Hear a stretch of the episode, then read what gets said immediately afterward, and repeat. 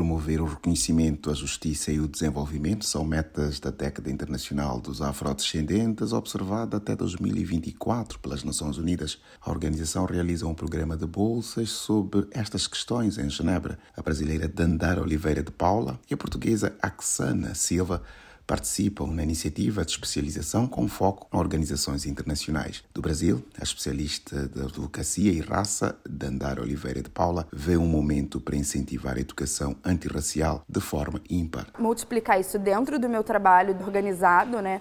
Então, entender como que eu posso fortalecer a agenda da educação antirracista dentro dos mecanismos internacionais. Então, por exemplo, como que eu posso influenciar a nova declaração dos afrodescendentes a conter essa perspectiva, mas também voltar para minha comunidade, voltar para os espaços que eu frequento, levando esse conhecimento. Então, fazendo formação mesmo com juventude, com as organizações que são aliadas do projeto e que são aliadas da ActionAid e outras. O Brasil tem uma grande proporção da população negra nas Américas, região onde cerca de 200 milhões de pessoas se identificam como afrodescendentes.